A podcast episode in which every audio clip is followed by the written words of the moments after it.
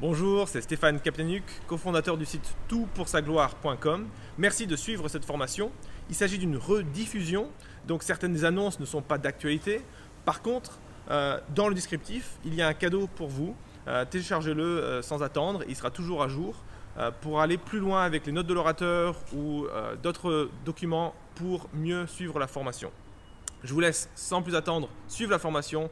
Bonne découverte et à très bientôt. Bonsoir à tous. Bonsoir, bonsoir Thierry Légal, merci d'être avec nous ce soir. Bonsoir Florent Varac. Bonsoir. Bonsoir à toutes et à tous. Je vais vous présenter Monsieur Thierry Legal. Euh, alors Thierry, tu es euh, marié à Sylvie, père de quatre enfants, grand-père de trois petits-enfants. J'ai vu ça quelque part. Tu es également pasteur à Lannion en Bretagne. Tu, me dis si je dis bêtises. Hein. On n'est jamais à l'abri Il faut simplement rappeler que c'est une des plus belles régions de France. Ah bah, c'est très important. c'est incroyable comme quoi il y a toujours des drapeaux bretons partout où on va. Euh, je suis sûre qu'ils sont dans le chat, ils sont parmi nous. Euh, au terme d'une formation supérieure en audiovisuel, euh, tu as réalisé un parcours d'une vingtaine d'années en communication au sein du groupe Ferrero. par la suite, tu as suivi des études à la faculté libre de théologie évangélique de Vaux-sur-Seine puis une formation pastorale au sein de l'Union des Assemblées de Dieu euh, en France, de France. Et puis actuellement, tu es directeur de la communication du CNEF, ainsi que directeur du service pastoral du CNEF auprès des parlementaires. Donc ça, c'est quelque chose de, nouveau. Il me semble que tu es, es, le premier. Alors, il y a une euh, petite particularité, c'est que je ne suis plus directeur de communication du CNEF ah, depuis, 2016. C'est Romain Chouanet qui, qui est directeur de la communication. Et je me consacre à temps plein euh, donc à ce service d'aumônerie parlementaire.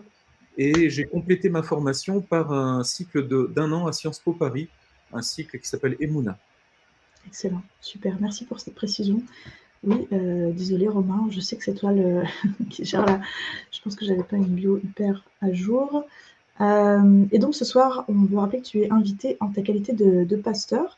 Euh, et non pas avec ta, casquette de, directeur du service pastoral du CNEF.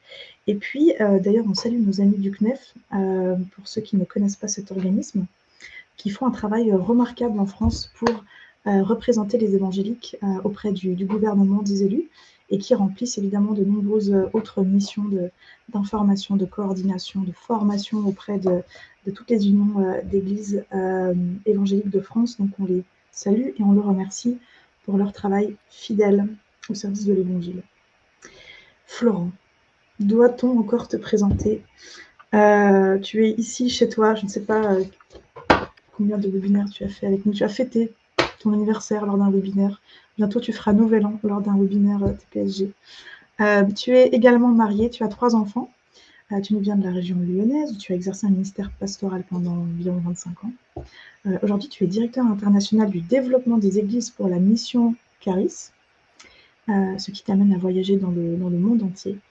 Euh, tu es aussi auteur de nombreux livres, le manuel du prédicateur, l'évangile et citoyen dont on va parler tout à l'heure, et la ressource d'évangélisation, la grande histoire, qui est un outil qu'on utilise et qu'on aime beaucoup autour pour sa gloire. Tu es aussi conférencier, professeur à l'Institut biblique de Genève. Et à tes heures perdues, tu es évidemment blogueur pour toutpoursagloire.com. Et euh, vous, je vous donne la devinette de tout à l'heure. Florent est l'auteur du podcast Un pasteur vous répond. Pas de boulette? Non. c'est déjà trop, c'est déjà trop. Excellent. Bah, merci à vous deux encore d'être là pour ce sujet difficile qu'on va aborder euh, ce soir. Pourquoi sujet difficile? Parce qu'on a tous une relation euh, très différente et parfois clivante à la politique.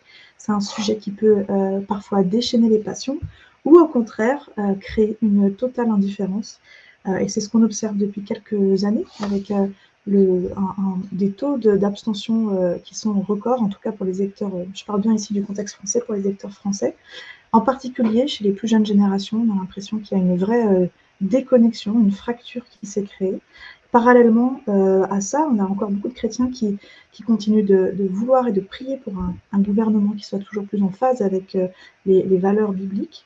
et donc, à l'approche des élections présidentielles, il nous a semblé important de parler de politique sous l'angle biblique. Parce que l'objectif de ce soir, c'est évidemment pas de vous donner des consignes de vote, ce qui serait euh, d'ailleurs euh, à la limite de la légalité, ni de lancer des polémiques, mais simplement de vous aider, de nous aider à, mieux comprendre comment Dieu voit les gouvernements et la politique pour que nous puissions, à titre individuel, mais aussi communautaire au sein des églises, simplement faire sa volonté et le glorifier aussi dans ce domaine.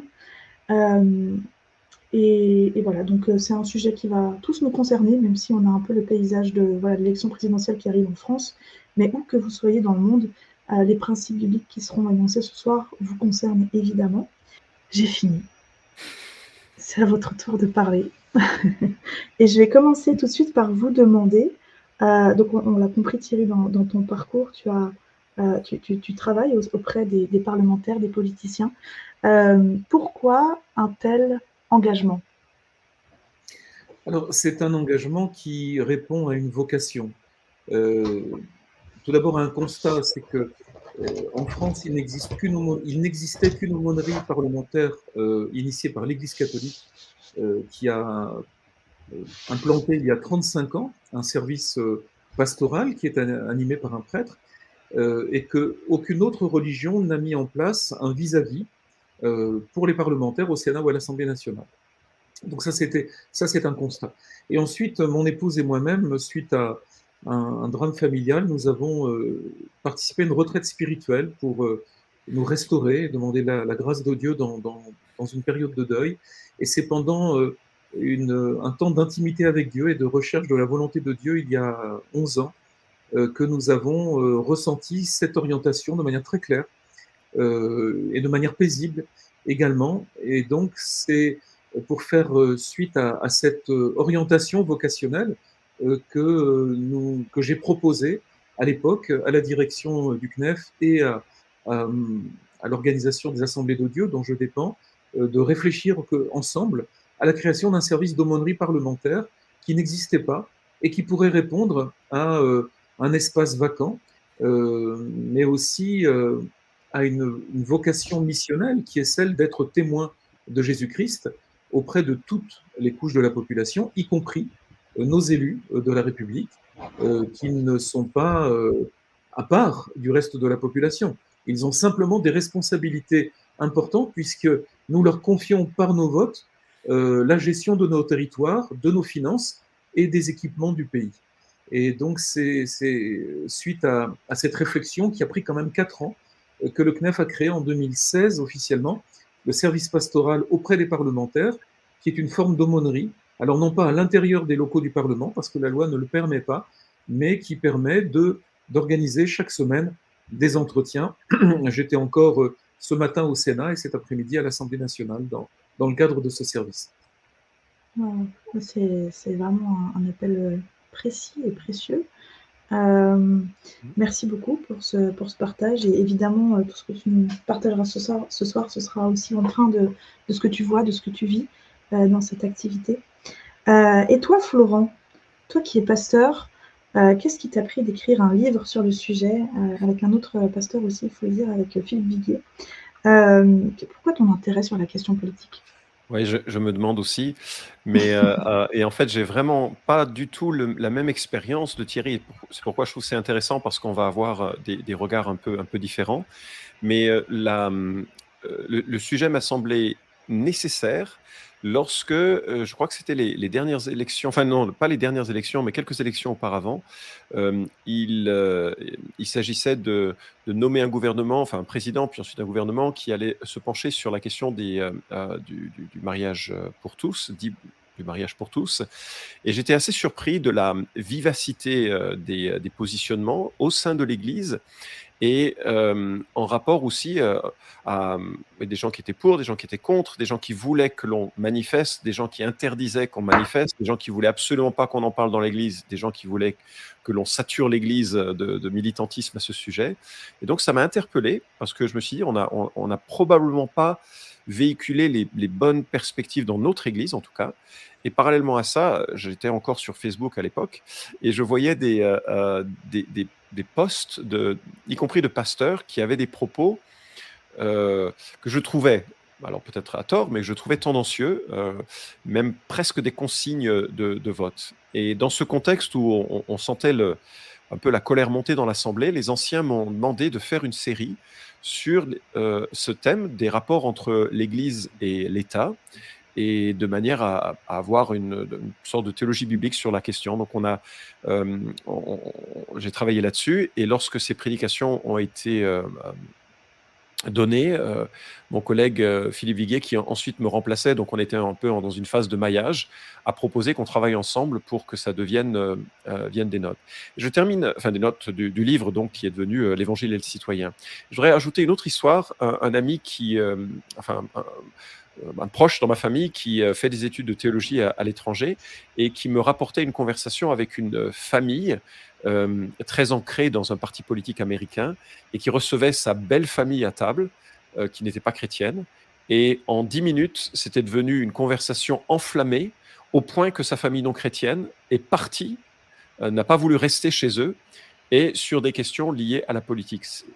Et, cet homme qui, était chrétien, qui, se prépare à devenir pasteur, s'est dit, mais pourquoi, pourquoi j'ai pas parlé de l'évangile?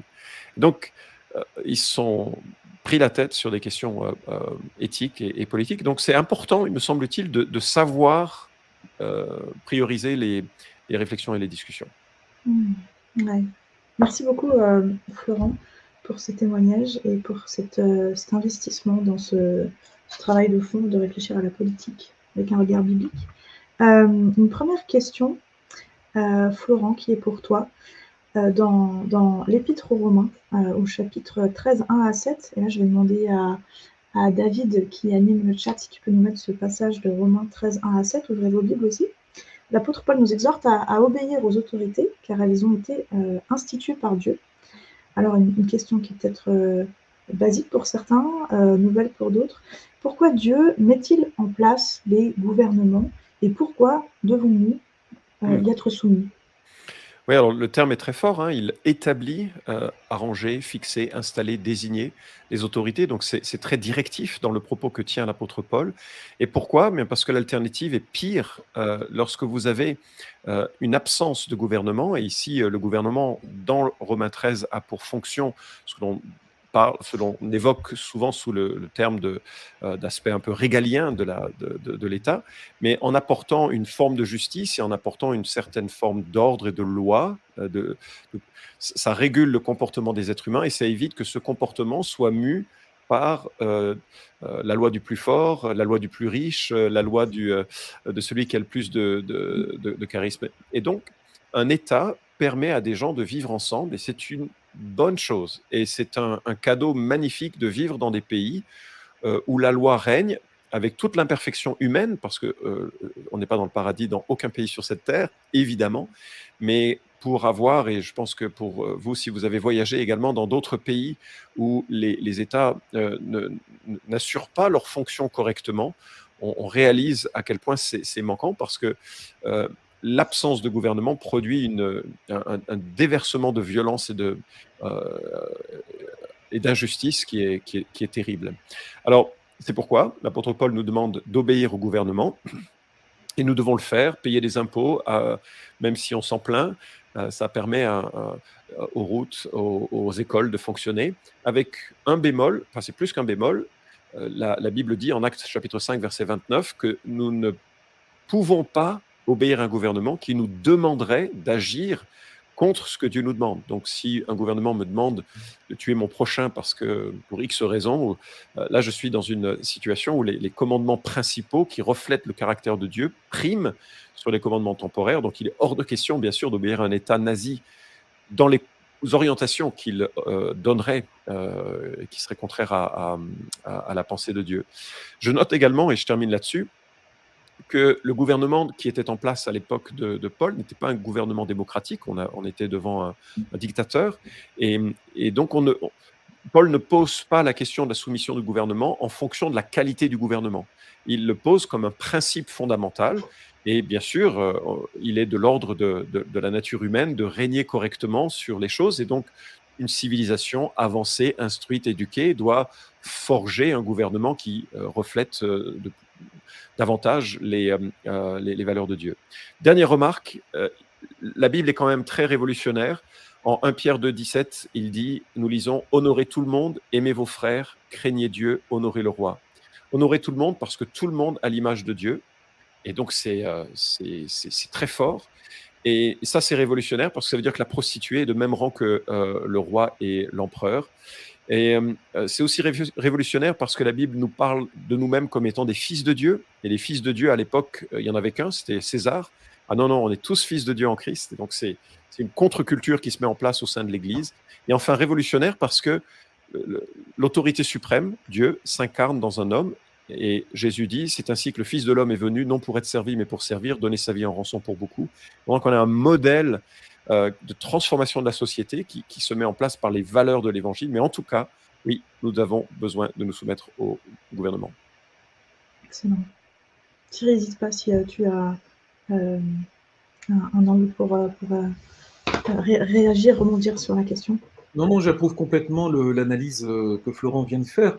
Ce qui, euh, l'ordre est, l'ennemi de l'anarchie. La, la, nature ayant horreur du vide, il nous faut accepter. C'est souvent dans notre quête de liberté ce qui est le plus difficile, c'est que dans un, dans un monde absolument idéal, nous pensons que nous pourrions nous affranchir du paiement des impôts et que néanmoins, nous tout en continuant à bénéficier de, tous les services d'un pays qu'un pays comme la France peut nous offrir. Non, il y a la liberté, la qualité de vie se paie et elle a un coût.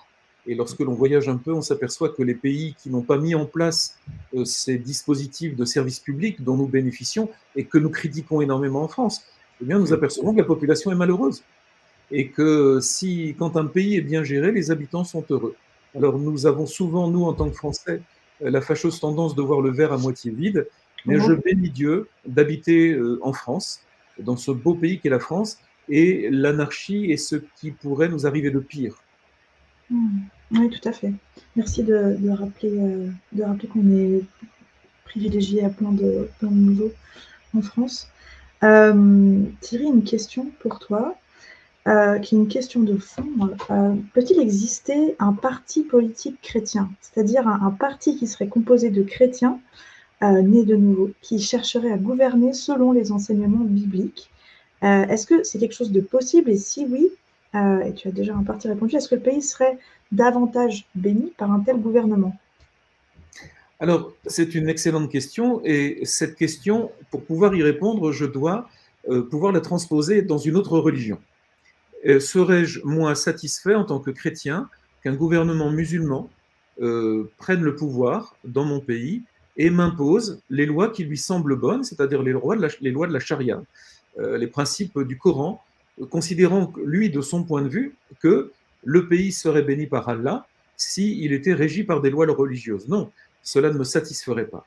Euh, nous vivons en démocratie et la règle d'or de la démocratie, c'est d'apprendre à nous supporter les uns les autres, à vivre les uns avec les autres, avec nos défauts, avec nos différences. Et je crois que notre système républicain est un des moins pires dans le monde euh, dans ce domaine. Euh, donc je ne pense pas que la solution soit l'établissement d'un gouvernement chrétien, euh, parce qu'un gouvernement chrétien devrait donc, si je comprends bien la question, à un moment ou à un autre, imposer son point de vue et ses règles à l'ensemble de la population qui n'a pas forcément des convictions chrétiennes, et donc qui subirait une forme de théocratie euh, alors une dictature religieuse, c'est un bien grand mot, mais en tout cas, qui serait insatisfaite euh, par des règles religieuses qui lui seraient imposées contre son gré. Or, le, ça n'est pas le, projet de la démocratie et ça n'est pas le projet euh, de la République française.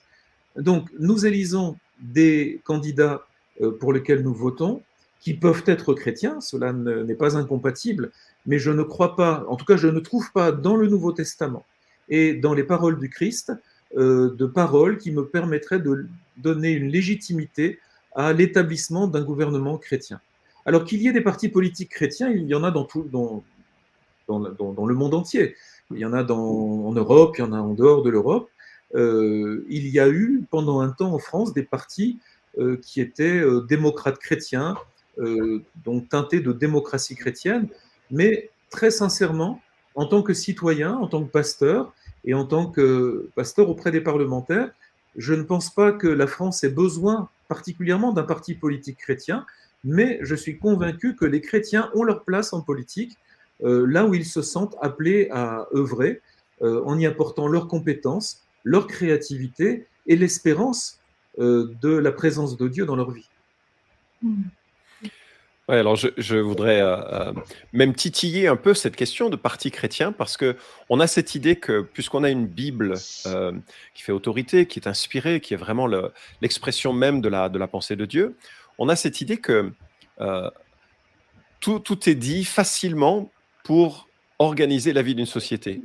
Mais en fait, si je prends des questions, alors ça, risque de polariser un peu, mais euh, si je prends des questions comme euh, la peine de mort, euh, si je prends des questions comme la légalisation du cannabis, si je prends des questions sur les, éléments de la, de la, justice, de dire que il y a une perspective chrétienne unique, absolue pour l'ensemble des chrétiens, c'est, à mon sens, c'est pas c'est pas juste. On peut pas, on peut avoir, comme on a en théologie d'ailleurs des débats parfois un petit peu animés, on peut avoir des avis différents sur certaines questions. Et donc, un parti qui dirait, voilà, nous sommes un parti chrétien et nous voulons des valeurs chrétiennes, non seulement ce serait, comme le dit euh, Thierry, euh, euh, dur à vivre pour la, société qui, qui n'adhère pas à cela, mais en plus, entre nous, nous nous déchirerions très vite sur euh, la question de quelle solidarité avoir. Euh, est-ce que la médecine est un droit ou un privilège Est-ce que l'éducation euh, est pour tous? Enfin, Bien des questions resteraient non résolues, n'est-ce pas? Oui, mais Florent a tout à fait raison. C'est-à-dire que dans l'utopie, dans, dans, une espèce de monde idéal, nous pensons que si un gouvernement chrétien était établi, tous les problèmes seraient réglés en, en quelques mois et que Dieu bénirait abondamment le pays. Non, la réalité, c'est que nous avons déjà, nous, chrétiens, au sein du christianisme, euh, depuis que Christ est, monté au ciel et qu'il nous a laissé la mission d'être ses témoins, nous n'avons pas réussi à travailler ensemble. Hmm. Pas une seule. Parce que pendant un mois. Est-ce qu'on peut censurer ça? Heureusement que dans les églises locales, ça se passe toujours bien. si, vous, relisez un peu l'histoire du christianisme, vous verrez, nous en sommes les, témoins, que déjà les chrétiens ont beaucoup de difficultés à travailler ensemble. Donc si demain nous avions euh, euh, le projet euh, d'arriver à, verbaliser, à écrire un projet de politique générale, bien je pense que dans dix ans, on sera encore en train de discuter sur les virgules et, les adjectifs et qu'une génération serait passée.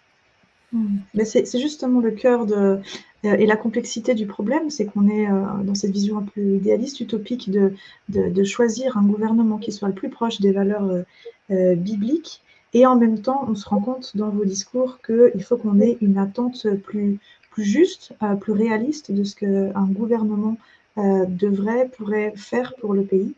Euh, et on, y reviendra euh, juste après. On va, on va parler maintenant un peu de, de la forme des, gouvernements. Est-ce qu'il y a une forme qui serait plus biblique qu'une autre? Et puis, euh, Florent, toi, tu as eu l'occasion de réfléchir sur ce sujet. Tu en parlais un petit peu lors de la, première question, sur la question de la démocratie. Tu as enquêté sur la démocratie dans la Bible. qu'est-ce, que, qu'est-ce que tu as appris au sujet de, de la démocratie? Oui, alors en fait, c'est fascinant parce qu'on a tendance à dire dans l'Ancien Testament, c'est une théocratie implacable. Et j'ai tenu parfois ce, discours, je pense, de façon exagérée. Alors, euh, c'est clair qu'on n'est pas dans une démocratie dans l'Ancien Testament, mais en même temps qu'il y a des principes et des semences remarquables qui ont, émergé de ceux qui ont étudié la question euh, et qu'il faut souligner parce qu'elle est plus avancée en termes conceptuels que même les démocraties euh, grecques, à mon sens. Et il y a deux professeurs israéliens, euh, Amnon Shapira et Moshe Greenberg, qui ont comparé les, schémas politiques des nations païennes avec celles d'Israël. On parle là d'il y a 3500 ans, donc c'est long en arrière. Hein. Et ils concluent hein, qu'il y a euh, quatre éléments fondateurs de la démocratie. La première, le premier de ces éléments, c'est la séparation des pouvoirs. Euh, les nations avaient des rois qui dictaient des lois. Donc non seulement ils régnaient, mais en plus ils étaient législateurs. Ils jugeaient le peuple. Euh, et souvent, c'était des chefs spirituels euh, suprêmes. On parle là d'un cumul des mandats euh, au-delà de toute... c'est pire qu'une dictature. Dans la Bible, il n'y en a qu'un qui édicte les lois, c'est Dieu. Les rois sont des administrateurs.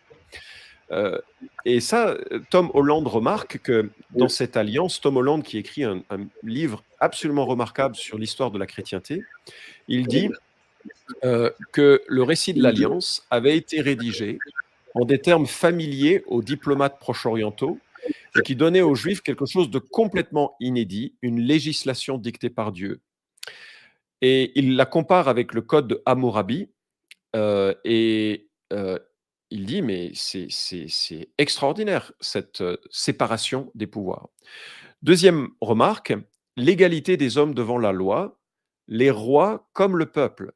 Personne n'est au-dessus des lois et même le roi doit recopier la loi de lui-même. Cette égalité est inégalée dans le monde antique de, l'époque. Euh, vous imaginez un roi qui est redevable des mêmes lois que un homme, une femme euh, lambda. Troisième remarque, il y a une forme de constitution puisque la Torah, la loi, est une sorte de, euh, de série de lois et les gens sont invités à ratifier par leur engagement cette loi. Alors bien sûr, c'était un peuple mis à part, donc tout le monde devait euh, ratifier cette loi, mais il y a quand même cette notion, je, vais, je vais signer de, mon, de ma vie, de mon cœur, je vais dire oui à cette alliance, je vais répondre euh, à la, par la foi et l'obéissance. Et donc à la fois cette constitution et cette volonté du peuple nous, montrent, et c'est quatre, ces quatre éléments euh, qui, qui, ont fondé euh, des concepts, si on ajoute ceux que j'ai évoqués précédemment, les concepts de la démocratie. Et Luc Ferry le concède, et je le cite, dans son livre Apprendre à vivre, il dit, il y a dans le contenu du christianisme, notamment sur le plan moral, des idées qui, même pour des non-croyants, ont encore aujourd'hui une importance majeure, des idées qui vont une fois détachées de leurs sources purement religieuses, acquérir une autonomie telle qu'elles vont pouvoir être reprises dans la philosophie moderne et même par des athées. Par exemple, l'idée que la valeur morale d'un être humain ne dépend pas de ses dons ou de ses talents naturels, mais de l'usage qu'il en fait, de sa liberté et non de sa nature, est une idée que le christianisme va donner à l'humanité et que bien des morales modernes, non chrétiennes, voire antichrétiennes, vont malgré tout reprendre à leur compte. Fin de citation. Donc, euh, il y a vraiment des choses très puissantes qui ont permis ce développement de la, de la pensée. Excellent. merci pour ce, ce survol euh, du sujet de la démocratie, euh, mais qui, qui nous montre un peu les enracinements bibliques. Thierry, une question pour toi. On parlait tout à l'heure d'un parti politique chrétien. J'aimerais te, demander qu'est-ce que l'Église, donc là je parle vraiment de la, communauté des, croyants, devrait euh, attendre d'un gouvernement et de ses dirigeants euh, et quel devrait être son rôle au sein de la société? Donc je précise Église parce qu'on n'est pas à, titre individuel. Euh, et puis Florent, je te laisserai aussi réagir sur cette question.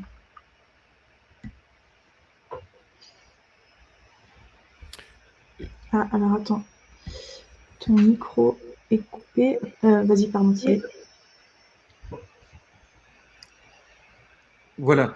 Euh, tout à l'heure, euh, Florent a abordé cette notion de séparation des pouvoirs, du, pouvoir spirituel, du pouvoir temporel. lorsque nous lisons les évangiles et que nous voyons Christ agir, se comporter au, milieu de ses contemporains, nous voyons qu'il n'a pas de projet de prise de pouvoir, mais que son ministère inspire le pouvoir. Donc euh, le projet de l'Église aujourd'hui, c'est d'être d'abord témoin de Jésus-Christ et d'incarner celui euh, en qui elle espère, celui qu'elle sert. Et je, suis convaincu, euh, et je n'invente rien, que l'Église et les chrétiens peuvent remplir complètement ce rôle d'être sel et lumière, c'est-à-dire de donner du sens à une société qui est en perte de sens.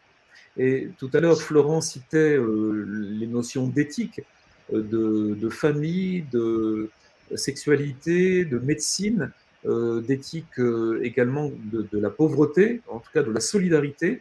L'anthropologie chrétienne est foisonne de, de, valeurs cadres, de fondamentaux qui permettent de structurer une société. Donc, la présence des chrétiens dans toutes les sphères de la société, y compris en politique, est une source d'inspiration et d'enrichissement de la réflexion politique. Et l'Église, en tant qu'Église, est là pour servir Dieu, euh, pour témoigner de la foi en Jésus-Christ, euh, mais peut également, euh, sur des grands sujets de, de, société, lors de grands débats sur les sujets de société, être consultée. Et ça a été le cas lors des États généraux de la bioéthique, lors de, tout ce travail de réflexion sur la loi dite séparatisme, et y compris sur ce projet de loi visant à condamner les thérapies de conversion. demain, peut-être que les chrétiens seront consultés à nouveau sur la gestation pour autrui, sur la fin de vie, sur la, une politique d'accueil des migrants.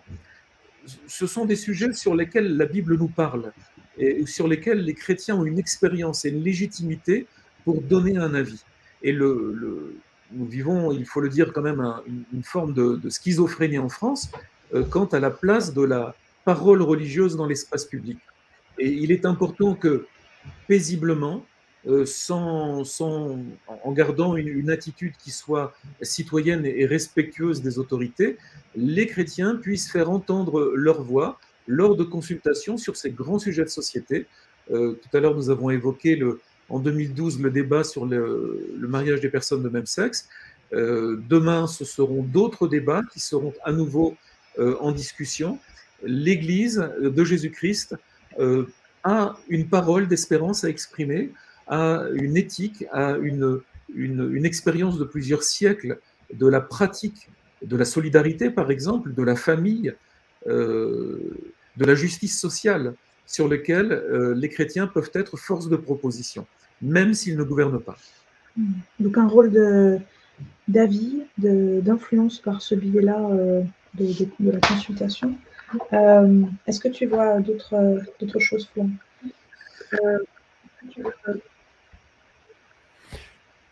moi, je pense que la, euh, la question, ce serait par rapport à la, le rôle de l'Église vis-à-vis du, du, gouvernement.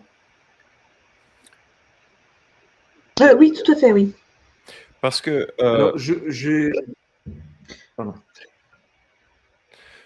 Non, je, je, pense que là, dans le, je suis tout à fait d'accord que la, la voie de l'Église doit se faire entendre auprès d'un gouvernement. Est-ce que l'Église doit attendre d'un gouvernement? C'est sa protection, parce que la, finalement, la, euh, la plus fragile des libertés, c'est la liberté de conscience, la liberté de croire. Et, notre histoire est remplie du sang versé euh, simplement pour des questions de conviction personnelle, parfois religieuses, parfois euh, politiques. Et le gouvernement a pour rôle principal de favoriser le vivre ensemble où des avis différents peuvent s'exprimer. C'est pour ça qu'il y, a un danger quand il y a censure, il y a un danger lorsqu'il y a un étouffement des avis, y compris religieux. Et euh, au-delà des fonctions dites régaliennes de la justice, de, de l'armée et tout ça, il y a une fonction de protection de la capacité de s'exprimer, de ne pas être inquiété pour des opinions que les uns et les autres peuvent, peuvent avoir. Mais euh, l'Église a, vis-à-vis du gouvernement, tous les rôles euh, que, euh, que Thierry évoque. Hein. Hmm. Oui, merci. En fait, c'est vrai qu'il y avait deux parties dans la question. Vous avez chacun répondu à, une de ces parties. Et Thierry, en fait, c'est moi qui te coupe ton micro en cachette parce que je pense que tu as, tu as un écho. si tu as des. Oh, on va faire comme ça. et je vais. la prochaine question est pour toi, Thierry. Je te remets le micro mais tu me sembles un peu bloqué. Est-ce que euh, ton micro est Alors Thierry, quel conseil euh, donnerais-tu aux églises euh, Alors je pense que là on parle des églises locales. quant au lien qu'elles pourraient nouer avec les dirigeants locaux et nationaux? La Bible nous encourage dans l'épître de Paul à Timothée, par exemple, à prier pour les autorités, à honorer ceux qui nous dirigent et qui nous gouvernent. Donc, il me semble que le minimum syndical qu'une église locale euh, devrait établir euh, avec euh, les élus locaux, c'est un protocole de dialogue républicain, tout simplement, de, courtoisie chrétienne, en, en, ayant un minimum de relations diplomatiques avec le maire et le conseil municipal, avec des démarches spontanées et, évidentes. Lorsqu'un nouveau pasteur est nommé, qu'il puisse spontanément solliciter un rendez-vous avec le maire pour se présenter, euh, que l'Église puisse aussi avoir la liberté d'inviter euh, les élus locaux euh, dans, dans l'Église dans le cadre de manifestations, où il n'est pas interdit à un élu de la République de venir dans un lieu de culte dans, dans, certaines circonstances. Rien n'empêche non plus un élu de la République de venir assister à un office s'il est lui-même croyant Mais en tout cas, en ce qui concerne les, églises locales, je crois que nous avons un effort culturel à faire, peut-être nous faire un peu violence, en étant proactifs dans ce domaine et en étant force de proposition, et en tout cas force de création de relations avec les élus en sollicitant, en prenant l'initiative de la sollicitation de rendez-vous, dans un premier temps pour faire connaissance, et puis pour proposer peut-être les services de l'Église locale, de l'association 1901 euh, qui est accolée, euh, comme euh, force de bénévolat. les, municipalités, le tissu associatif est en manque de bénévoles, et les églises évangéliques sont souvent des réservoirs de bénévoles motivés et consacrés qui peuvent aussi se rendre utiles, par exemple, dans les collectes de banques alimentaires au printemps et à l'automne. Mmh. Oui, moi je dois dire, je trouve que j'ai péché par, euh, euh, ou par paresse ou par ignorance. Et en partie parce que quand on a commencé, ou quand j'ai commencé en tant que pasteur, on était une toute petite église euh, invisible. Et j'ai jamais osé me faire connaître officiellement. et puis l'église a fait son chemin. Donc je, je crois qu'il y a une vraie... je le regrette aujourd'hui. Et c'est un bon conseil que tu donnes, Thierry. Euh, oui, et puis j'ose vous poser la, question encore. Euh, euh, ça, marche assez bien dans des petites localités, mais quand on habite à, Paris, à Lyon, à, Marseille, j'imagine qu'on ne va pas proposer au maire un rendez-vous pour offrir nos services. comment on fait quand on est dans une plus grande ville?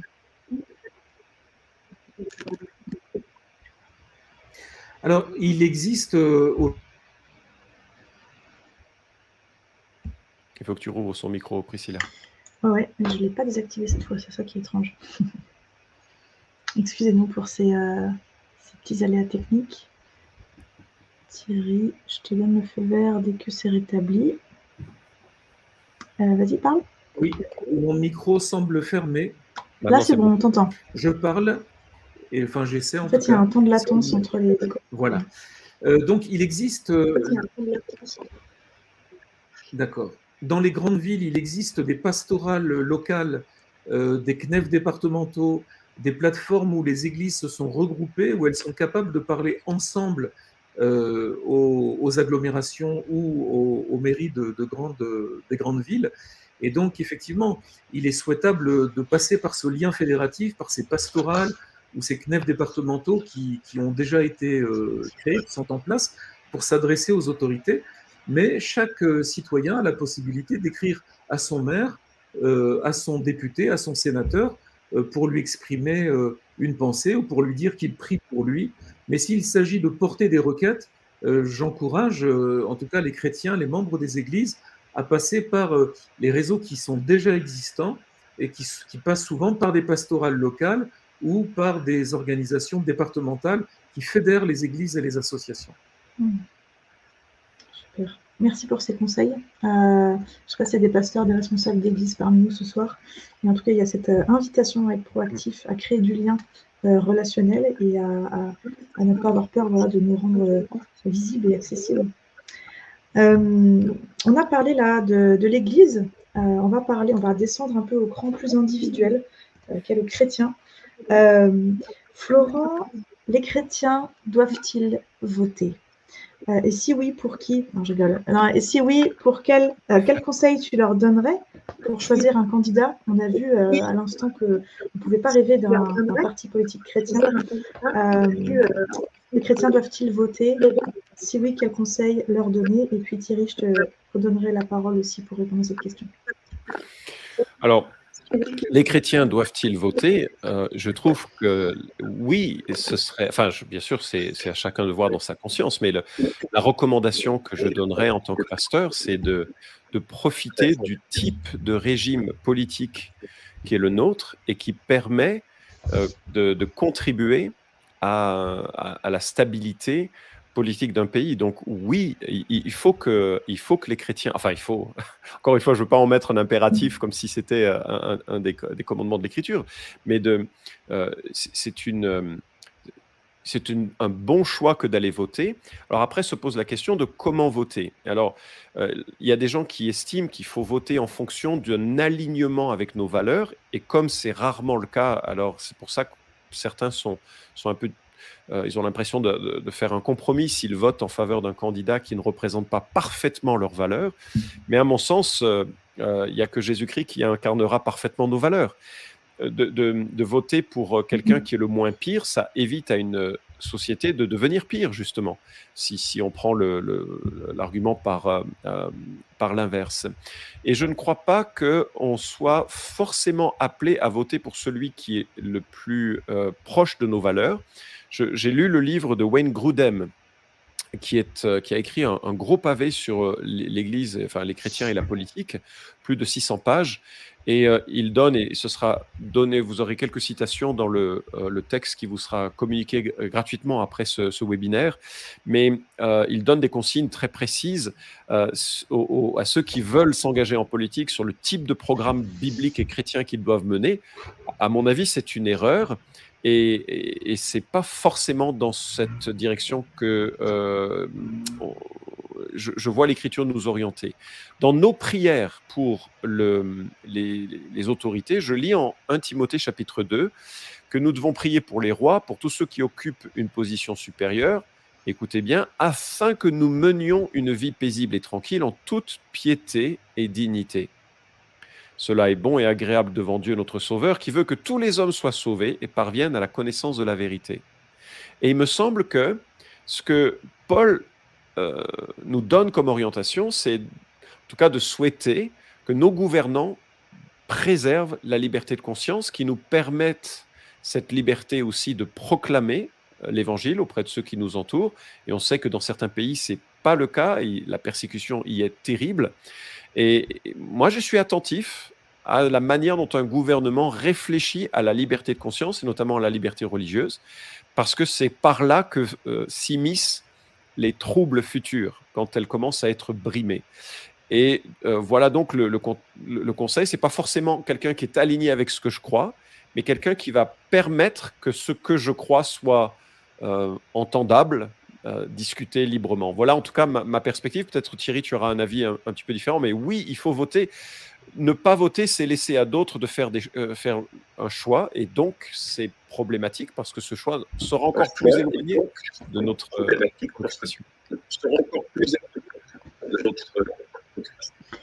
Thierry, euh, je te euh, retourne la, question. Est-ce que les chrétiens doivent... On t'entend. Je... Merci. Euh, lorsque je, je, considère le plan de Dieu pour l'humanité, je réalise que Dieu nous a tant aimés qu'il a envoyé Christ afin de nous affranchir, de nous affranchir du péché et de faire de nous des hommes et des femmes libres. La notion de dignité et de sacralisation de la vie est fondamentale dans le plan de Dieu pour l'humanité. Donc si je suis un homme, si je suis une femme libre, que Dieu aime et que Dieu respecte puisque je suis sa créature, alors le droit de voter est un privilège pour moi que je peux utiliser pour exprimer mon avis parce que j'ai de l'importance aux yeux de Dieu. Et le système euh, politique dans lequel je vis, qui s'appelle la démocratie républicaine, me respecte en tant qu'individu et me donne un droit qui est un privilège que des millions d'hommes et de femmes nous envient dans le monde, qui est celui de donner son avis. Et quoi que l'on dise, quoi que l'on fasse, le droit de vote a été acquis de longues luttes, a coûté la vie à de nombreuses personnes qui se sont battues. les femmes ont eu euh, trop tardivement le droit de vote.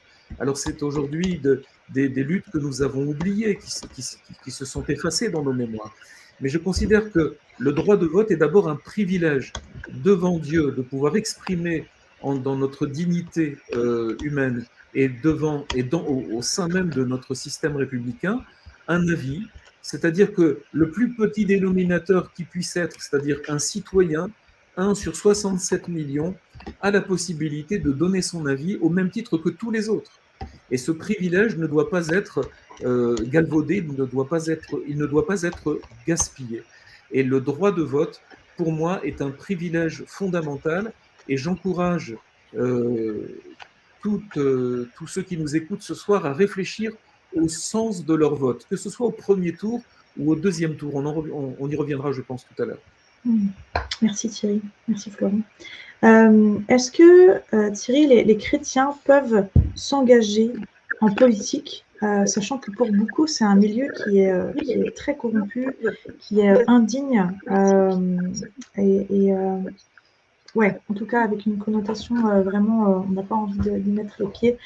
Est-ce que tu penses que c'est quelque chose de, bon, de sain, de s'engager en politique quand on est chrétien?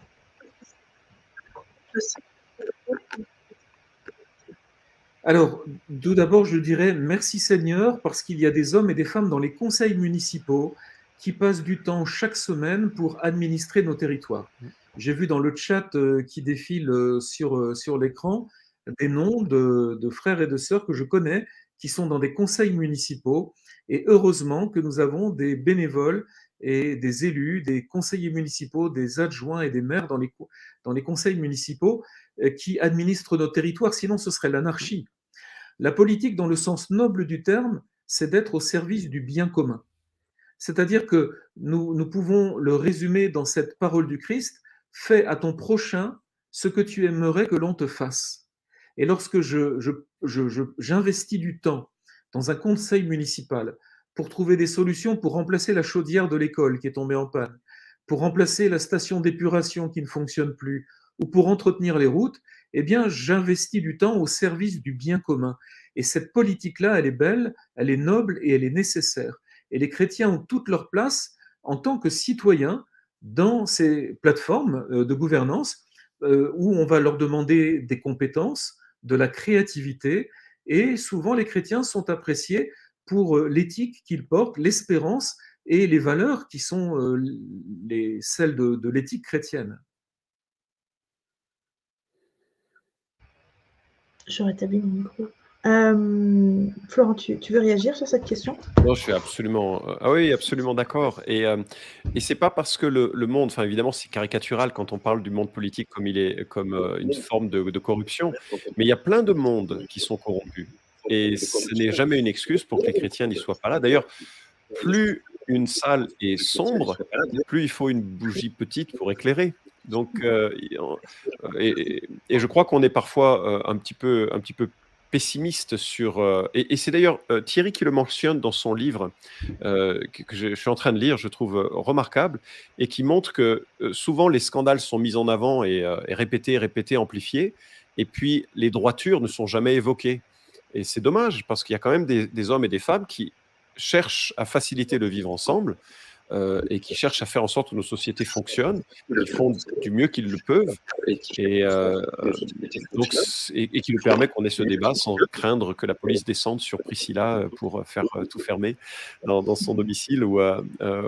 Donc c'est une, ouais, c'est bien que des chrétiens soient sur place. en même temps, ça doit faire ça doit être une vocation parce que tous ne sont pas capables de tenir la, la pression, la pression de, euh, d'être euh, euh, mise en avant, la pression des avis contraires, la pression peut-être si jamais il y a des pressions de type corruption, je ne pense pas que ce soit le cas constamment, mais ça exige un certain tempérament, une, une certaine compétence. Conduire en politique, c'est c'est pas donné à tout le monde, et, il faut il faut aussi le réaliser. Donc ça, c'est pas parce qu'on est chrétien qu'on fera mieux, mais que des chrétiens y soient, s'ils ont cette vocation et cette compétence, je trouve que c'est formidable. Excellent, merci beaucoup. Florent, tu, nous as partagé tout à l'heure que c'est en tant que pasteur hein, que tu t'es posé ces questions avec, euh, avec le conseil euh, euh, pastoral. quel conseil tu, donnerais aux responsables d'Église en cette veille d'élection? Comment gérer les avis tranchés qui peuvent être dits dans nos assemblées? J'aimerais rajouter à cette question que moi, j'ai l'impression que le contexte, en tout cas en France, est, aussi particulièrement sensible. On a vécu euh, euh, des dernières années qui sont quand même euh, traumatisantes et qui font que je pense qu'il y, a une grande part d'anxiété qui nous a saisis les uns les autres, ne serait-ce que par la crise sanitaire du Covid-19, mais aussi par les attentats. on a quand même vécu des, des temps particuliers, sans précédent. alors, quel conseil donnerais-tu aux responsables d'Église? Quelques conseils, euh, si je peux me permettre, mais je serais heureux d'en entendre aussi. Je sais qu'il y a peut-être des collègues qui vont contribuer par leurs commentaires pour compléter ce que je peux dire. Mais la première chose, c'est déjà de connaître la loi. il faut réaliser que nous n'avons pas le droit, en tant que pasteur, d'utiliser les, locaux d'une église comme plateforme politique. Donc, je, pense qu'il est absolument inapproprié d'utiliser une prédication pour favoriser un candidat. Je, sais qu'en France, ça ne se fait pas. En tout cas, je n'ai pas connaissance de gens qui l'aient fait euh, de cette manière. Euh, et voilà, la loi de 1905 euh, est, claire et elle permet un vivre ensemble qui est salutaire. Donc connaître la loi, c'est déjà une, une, chose importante. Deuxièmement, je crois que c'est bon d'enseigner sur la souveraineté de Dieu. Dieu conduit les nations, alors pas toujours de façon à ce qu'on comprenne comment sa providence s'exprime, mais comprendre que nous sommes euh, avec euh, un Dieu qui règne, c'est tellement reposant.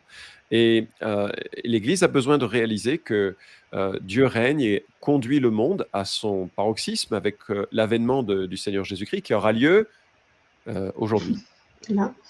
Maintenant, on sait bientôt. C'est la seule chose qu'on puisse dire. Tous ceux qui vous annoncent une date sont des faux prophètes. Et également, euh, enseigner, je crois, puisque la Bible nous donne des, textes qui sont riches dans notre euh, perception sur le rapport entre l'Église et l'État. Donc spontanément, je pense, c'est une bonne idée de prêcher sur Romains 13, verset par verset, 1 Pierre chapitre 2, verset par verset, prendre son temps, réaliser ce que Dieu dit dans son contexte pour orienter la pensée de l'Église.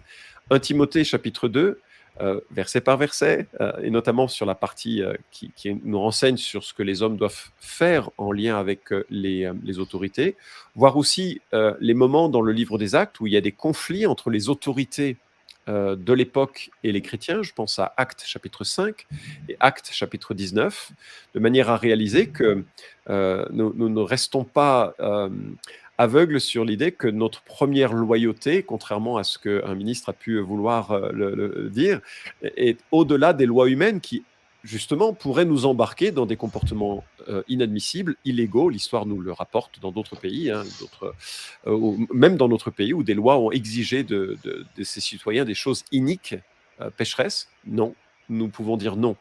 Mais dans l'ensemble, regardons comment l'articulation se, joue, s'exprime euh, dans le Nouveau Testament. Enfin, euh, une, autre, euh, une, autre, recommandation, c'est que l'Église se fasse connaître par ses œuvres bonnes. Et là encore, j'ai été vraiment reconnaissant pour l'accent que porte Thierry Le Gall dans son livre sur le rôle de l'Église en tant que, que, témoin de bienveillance. Et une Église qui est témoin de bienveillance, on peut critiquer son point de vue obtus sur plein de sujets, mais on ne peut pas nier sa bienveillance et le bienfait qu'elle qu'elle euh, euh, exerce sur les populations ambiantes. Et c'est là, finalement, dans l'amour que l'Église porte à son prochain, qu'on devrait pouvoir dire waouh, ils sont un peu quelque chose, ces chrétiens, mais on ne peut pas nier qu'ils sont, sont présents. Et puis, et peut-être surtout, réaliser que l'Église a pour mandat de faire de toutes les nations de la terre, c'est de toutes les ethnies, de tous les groupes sociaux, professionnels, etc., etc., des disciples de Jésus-Christ. Et à ce titre, on doit pouvoir accueillir dans l'Église des gens aux avis politiques différents et on doit pouvoir euh, ne pas s'en préoccuper trop parce qu'en réalité, ce qui nous préoccupe, c'est la croix de Jésus-Christ. Comment cette croix va m'aider à mourir à moi-même pour euh, euh, aimer ma femme, mes enfants, comment cette croix, elle va m'aider à, vivre avec mes voisins, même ceux qui peut-être euh, peuvent être euh, difficiles. Ce n'est pas notre cas, on est, on est béni de voisins formidables, mais euh, peut-être dans d'autres contextes, c'est le cas. Comment est-ce qu'on peut vivre différemment dans, dans ce monde? Le message de l'Église, c'est le message de la croix. Il faut que les gens soient énervés sur le message de la croix et pas sur les messages secondaires, semi-complotistes, politisés ou je ne sais quoi, qui parfois sont aux marges de, nos mouvements. Il faut que l'on soit des gens dont on sache qu'ils sont passionnés par Jésus-Christ et que c'est ça leur passion centrale et pas les avis différents sur euh, euh, les, modes d'éducation, les, euh, les, orientations économiques ou, politiques, parce que ça, ça va passer, ça va partir en fumée, mais les, âmes sont éternelles et, ça doit être notre préoccupation centrale. Hmm. Tu dirais qu'il faut combattre le bon combat? Oui, j'aime bien comme tu le. Euh, même si ça nous renvoie à un site concurrent absolument euh, dont on ne veut pas faire de la C'est pour montrer que justement on combat le bon combat et que leur concurrence ne nous fait pas d'ombre. non, on les aime très fort. très beaucoup très fort. Euh, toi, tu aurais des conseils aussi à donner aux, responsables en cette veille d'élection? Responsable d'église. Responsable d'église. Ah, d'église.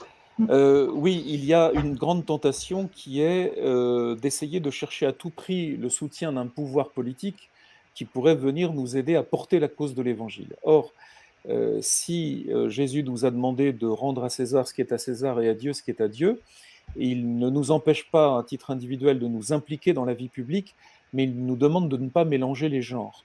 Donc le premier conseil que je donnerai à mes collègues ou aux responsables associatifs chrétiens, c'est de ne pas mélanger les genres. Euh, j'ai entendu Florent l'a rappelé, la loi de 1905 ne permet pas de toute façon de confusion entre un, euh, un discours politique au sein d'un lieu de culte, c'est interdit par la loi, euh, mais il existe des modèles dans le monde qui nous donnent des vitrines d'associations entre pouvoir politique et courant évangélique. Euh, l'expérience et l'histoire nous prouvent que ça ne fonctionne pas et que les bilans euh, de ces mariages contre nature sont toujours malheureux et désastreux. C'est Jean Jaurès qui disait l'Église chez elle et l'État chez lui. je crois que cette séparation est nécessaire. Alors, séparation ne veut pas dire absence de dialogue, ne veut pas dire qu'on ne, se connaît pas, euh, qu'on ne se respecte pas, mais je ne lis pas dans les évangiles une promesse de voir Jésus-Christ à l'Élysée. Ni euh, euh, le Coran, par exemple, intègre un projet politique dans, sa, dans sa théologie, pas la Bible. La Bible nous propose le chemin le plus court vers Dieu au travers de Jésus-Christ. Nous demande d'être sel et lumière, nous demande d'être présent au monde, de partager cette espérance, de d'inspirer, comme nous le disions tout à l'heure, de donner du sens. Mais le grand danger qui, je crois, nous guetterait en, euh, tant qu'évangélique français, euh, c'est de vouloir à tout prix nous rapprocher d'un pouvoir politique euh, par séduction ou par opportunisme, pensant que nous rapprocher d'un pouvoir politique nous donnerait des moyens supplémentaires pour annoncer Christ en France. Or, nous ne servons pas les mêmes causes, nous ne servons pas les mêmes intérêts. nous avons la chance en France, même si la loi séparatisme a été votée, d'avoir un État qui nous respecte et qui nous accorde une, liberté euh, relativement conséquente pour continuer à annoncer librement Christ et implanter des églises, que cela dure le plus longtemps possible. Mais la plus grande erreur que nous pourrions faire dans cette année électorale serait de sortir en tant que responsable chrétien, alors là je parle des responsables d'église ou d'association, de notre devoir de réserve en prenant parti pour un candidat ou pour un parti. Que chaque chrétien réfléchisse en son âme et conscience, que chaque chrétien aille voter et utilise ce droit de vote dont nous avons parlé tout à l'heure, mais n'impliquons ne, pas, ne, mélangeons pas les genres. Euh, le royaume de Dieu n'est pas le royaume de ce monde, et en même temps, nous sommes citoyens des cieux et citoyens français. Nous avons donc des responsabilités dans les deux royaumes. Et en ce qui concerne cette année électorale, notre responsabilité est d'exercer notre droit de vote. Et pourquoi pas un engagement dans une équipe législative? Rien ne vous empêche de soutenir un candidat euh, au présidentiel. Mais ça ne doit pas se faire dans le cadre de l'Église et il ne faut pas mélanger les deux discours. Mmh. Et je dirais, si je peux compléter, non seulement ça ne doit pas se faire dans le cadre de l'Église, mais ça ne doit pas se faire au nom de l'Église. Non. Euh, qu'un chrétien soit impliqué, engagé, euh, il le fait en, son, en tant que citoyen terrestre, en son âme et conscience, et en tant que chrétien, c'est sûr. Il ne peut pas se, dissocier de ce qu'il est. Il l'est en tant que disciple, mais il ne peut pas se réclamer d'un mandat de l'Église et, à ce titre de, jouer sur ce registre. Et si, nous voulons prendre un exemple euh, de, leaders chrétiens qui ont eu une, visibilité politique. Je pense à trois personnalités.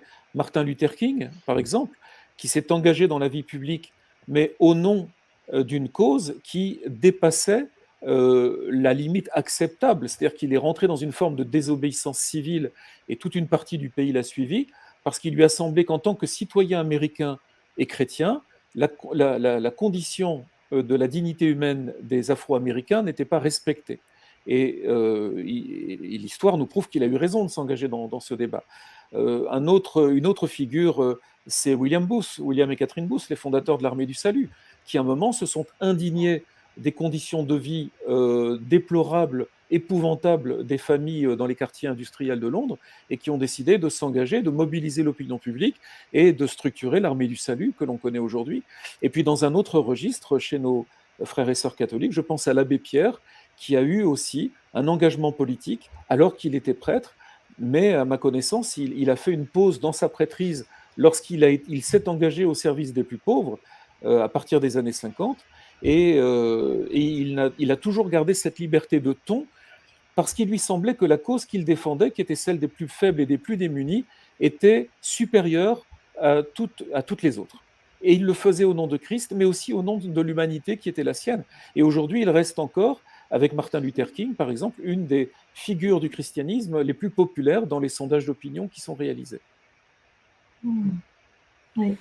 Alors c'est pas évident parce que moi j'ai euh, l'expérience du, beau-père de mon fils qui était euh, alors euh, maintenant il est plus en politique donc je peux en parler. Et sur politique américaine c'est très loin de, chez nous. Et en plus c'était en Alaska donc c'est encore plus loin de chez nous.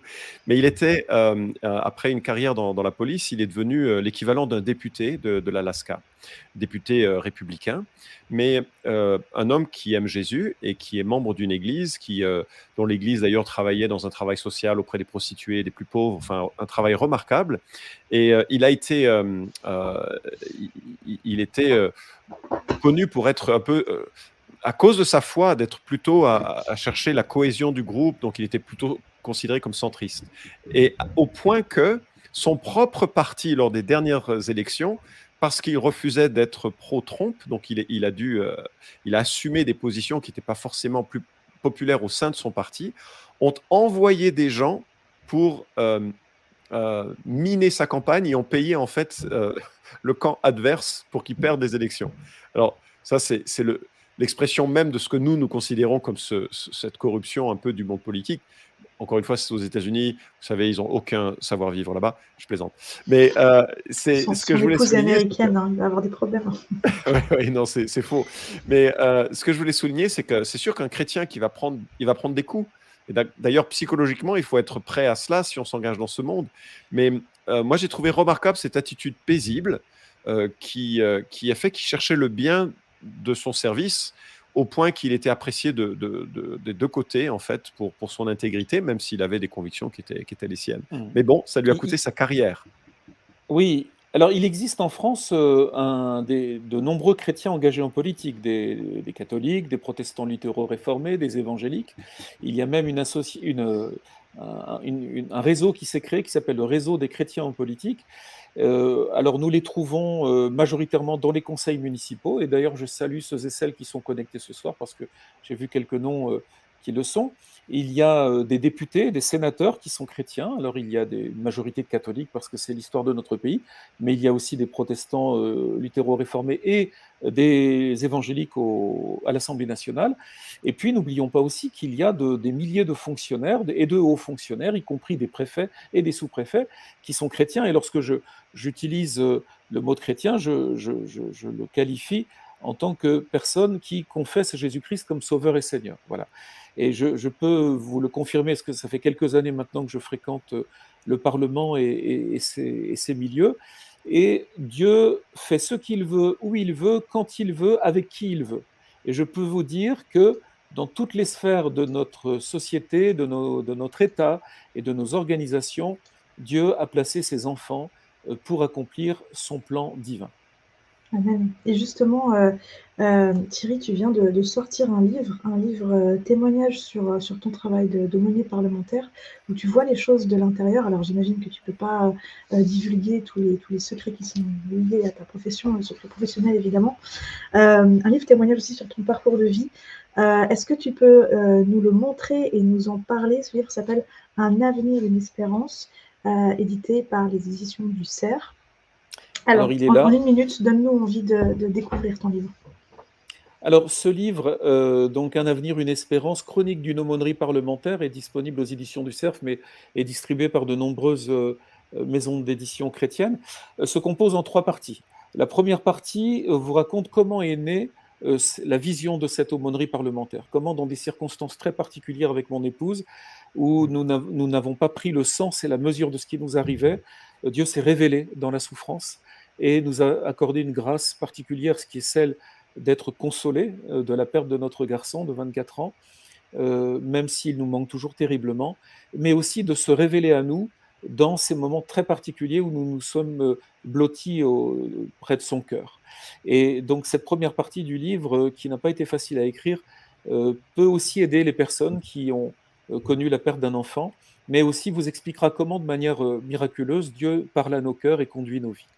Ensuite, la partie centrale de ce livre eh bien, va vous raconter comment se passent les entretiens parlementaires, va vous donner des, des témoignages vécus d'hommes et de femmes qui exercent de grandes responsabilités dans notre pays et qui ont une relation personnelle avec Jésus-Christ, mais vous donne aussi des témoignages de personnes qui sont en recherche spirituelle, mais aussi de personnes qui ne sont pas du tout d'accord avec nous et qui me le disent, et qui parfois me le disent de manière un peu musclée, mais ça reste toujours que verbal.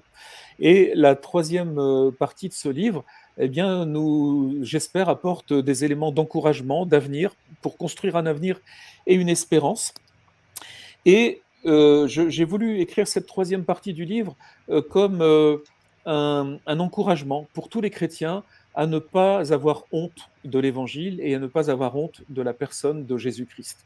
C'est la plus belle aventure qui soit arrivée aux humains, c'est que Dieu nous ait envoyé son Fils, qu'il soit venu habiter avec nous sur terre pour nous communiquer ce message d'amour. Et je ne vois pas pourquoi, avec toute la, posture pacifique, et bienveillante que nous devons avoir en tant que chrétiens. Nous devrions avoir honte de ce euh, beau message de la bonne nouvelle de l'Évangile. Donc la conclusion de ce livre euh, nous donne des, outils d'espérer et de croire en l'avenir en attendant hein, les promesses que le Seigneur nous a faites dans, dans la Bible, et bien de vivre de manière apaisée, décomplexée et joyeuse euh, notre condition de chrétien citoyen de la terre en attendant d'être citoyen des cieux. Excellent. Euh, merci beaucoup euh, pour ce livre Un avenir, une espérance. Une, petite question rapide de, curiosité. Tu penses que ce, livre sera euh, lu et, bien reçu par les parlementaires qui te, connaissent? Tu, tu, as écrit un ah, peu aussi dans l'optique de, témoigner auprès d'eux?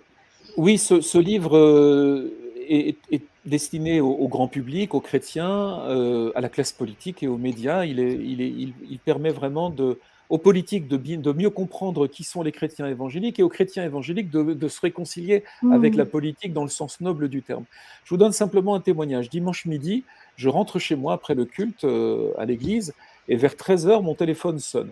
C'est un député que je connais, il me dit Thierry, je t'appelle parce que j'ai acheté ton livre et ce matin, j'ai lu ton livre, voilà, j'ai passé ma matinée à lire ton livre. Et je voudrais te dire tout le bien qu'il m'a fait. Il m'a encouragé, il m'a permis de mieux euh, comprendre qui est Christ et quelle est la foi qui t'anime.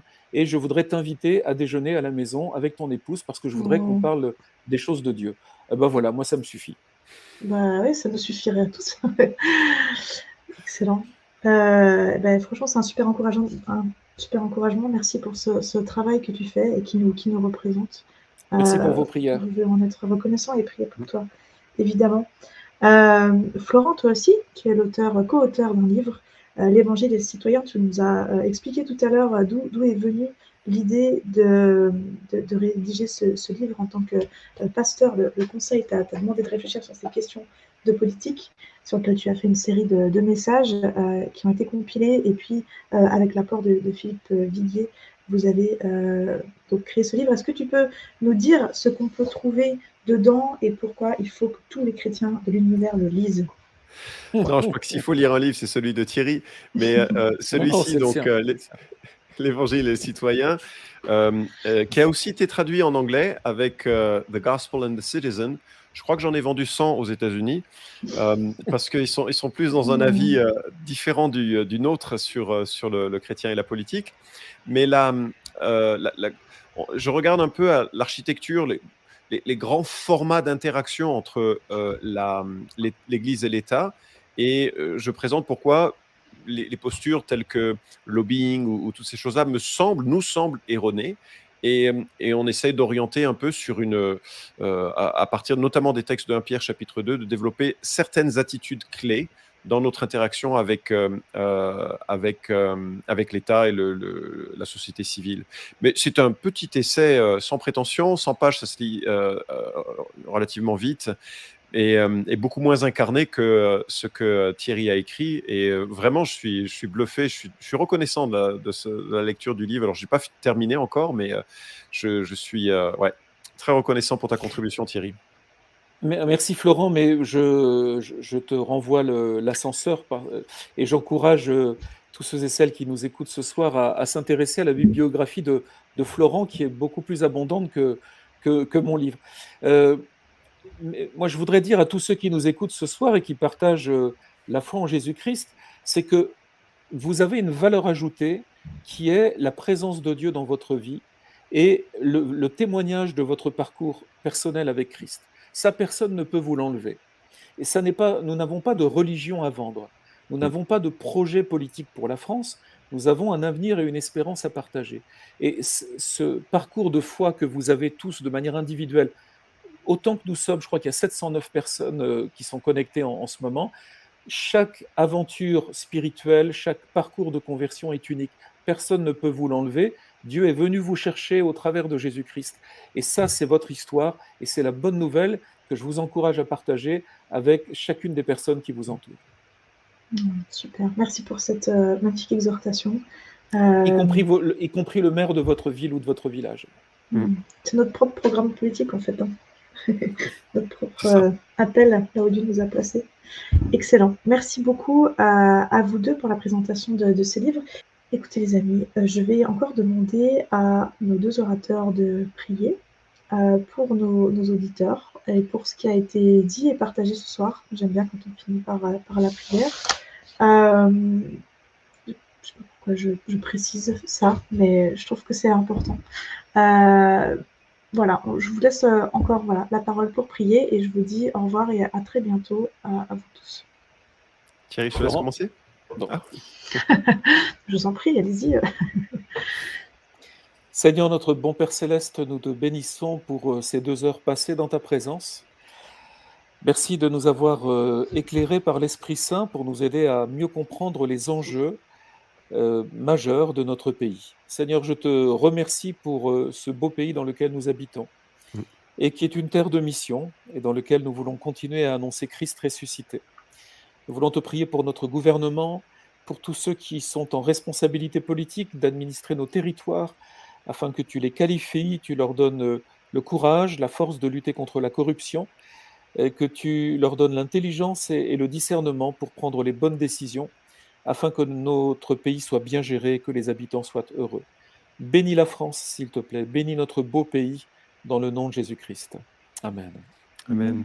Dieu et Père, je te remercie de, tout cœur pour la, grâce qui a été manifestée en Jésus-Christ et qui permet à des hommes pécheurs comme moi, comme nous, d'avoir accès à un Dieu saint, bienveillant et plein d'amour. En Jésus-Christ, tu nous pardonnes, tu renouvelles notre identité, tu prépares aussi une place pour que là où tu es, nous y soyons à jamais, au-delà de notre mort.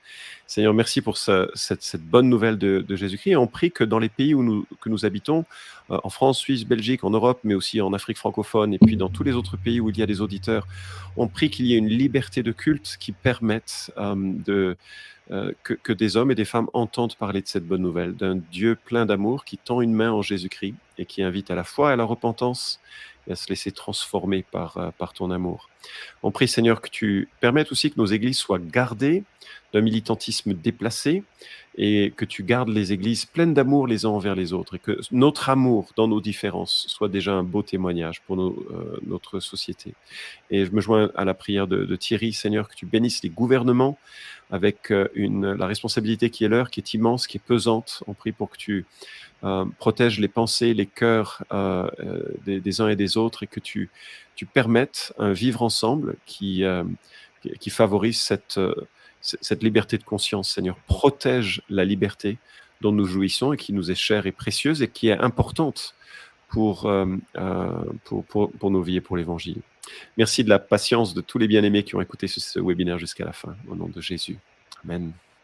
Amen.